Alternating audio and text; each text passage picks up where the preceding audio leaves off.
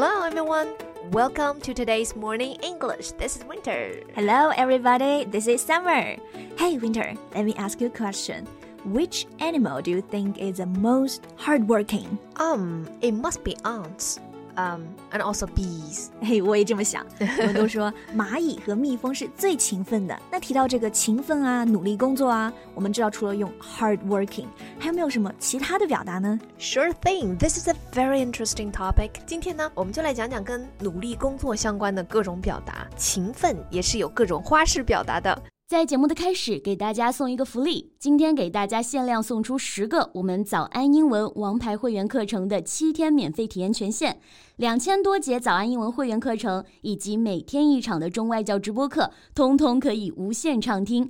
体验链接放在我们本期节目的 show notes 里面了，请大家自行领取，先到先得。We know hardworking is an adjective. Maybe first we can take a look at its synonyms. Yeah, sure. There are a few words that have the same meaning. The first one would definitely be industrious. Oh, hardworking. 第一个同义词就是哦、oh,，hardworking。第一个同义词就是 industrious。哎，这个单词是不是从工厂 industry 变过来的？可以这么记，但是大家要注意这个单词的重音。工厂 industry，或者是行业，对吧、嗯、？industry。重音是在第一个音节上，但是把它变成形容词，变成 industrious 勤奋的呢，我们就要把这个重音放到第二个音节上，industrious。Got it. So we can say the ants are the most industrious animal. Ah, yeah. And you know, we can also use this word, diligent.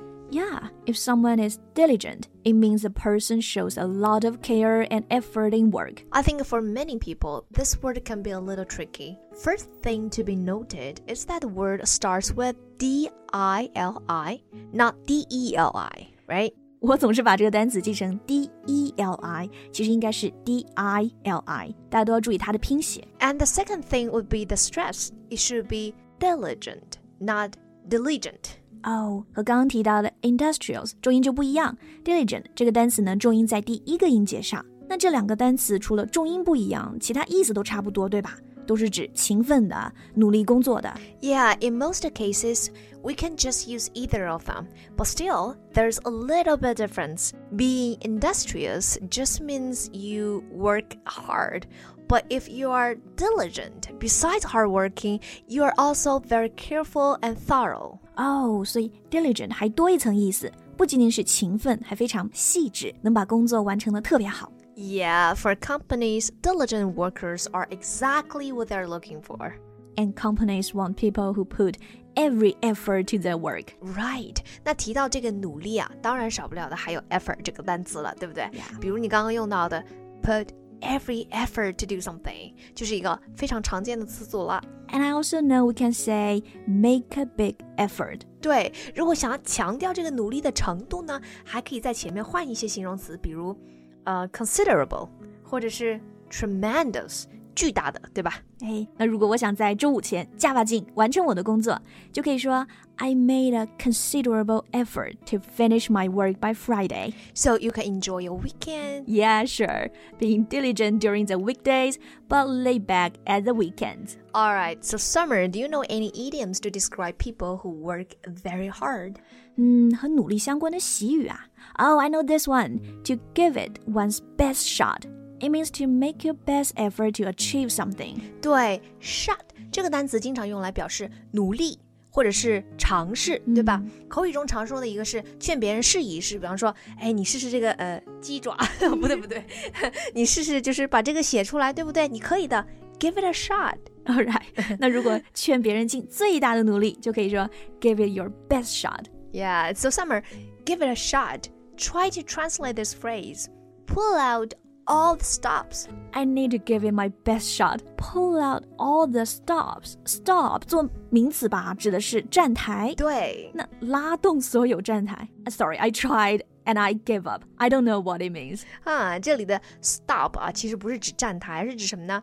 嗯，如果是学乐器的同学可能知道，就是它是风琴上的那个音栓。哦，然然后你刚刚说到了 pull out，pull out。 就是拉动，对不对？嗯、拉，所以这个词组 pull out all the stops 就是拉动所有的音栓，其实也就是拼命拉，全力以赴的意思。 那就可以理解为拿出看家的本领，使出浑身的解数。Exactly, perfect. For example, if you are in a competitive game, you would pull out all the stops to win. 那我像我刚刚全力以赴来猜这个词组的意思，就可以说 I pulled out all the stops to guess the meaning. Yeah, you really went all out to do it. Went all out，这是不是也是一个习语啊？You are right. It means to do something with as much effort as possible. 所以这个 go all out 和刚刚讲到的 pull out all the stops 指的都是一个意思，全力以赴做什么事情。对，而且我们可以说，可以把 all 和 out 也是连读嘛，对不对、嗯、？Go all out 其实就是 go all out，go all out。所以呢，拼命工作就可以说 people go all out to work，or people pull out all the stops to work。那这两个词组不仅意思一样，发音还都差不多。都很拗口。对，那就需要多练习了，对不对？We need to be diligent and go all out to study them。好了，那今天呢，我们就非常努力的学习了这些努力的表达。Thank you so much for listening. Work hard, everyone, and give it your best shot. Bye. See you next episode. 今天的节目就到这里了。如果节目还听得不过瘾的话，也欢迎加入我们的早安英文会员。成为会员，您就可以无限畅听我们每天一场免费的中外教直播课，以及两千多节原创系统课程了。今天我们限量送出十个七天免费试听权限，试听链接放在我们本期节目的 show notes 里了，请大家自行领取，先到先得。This podcast is from Morning English。学口语就来早安英文。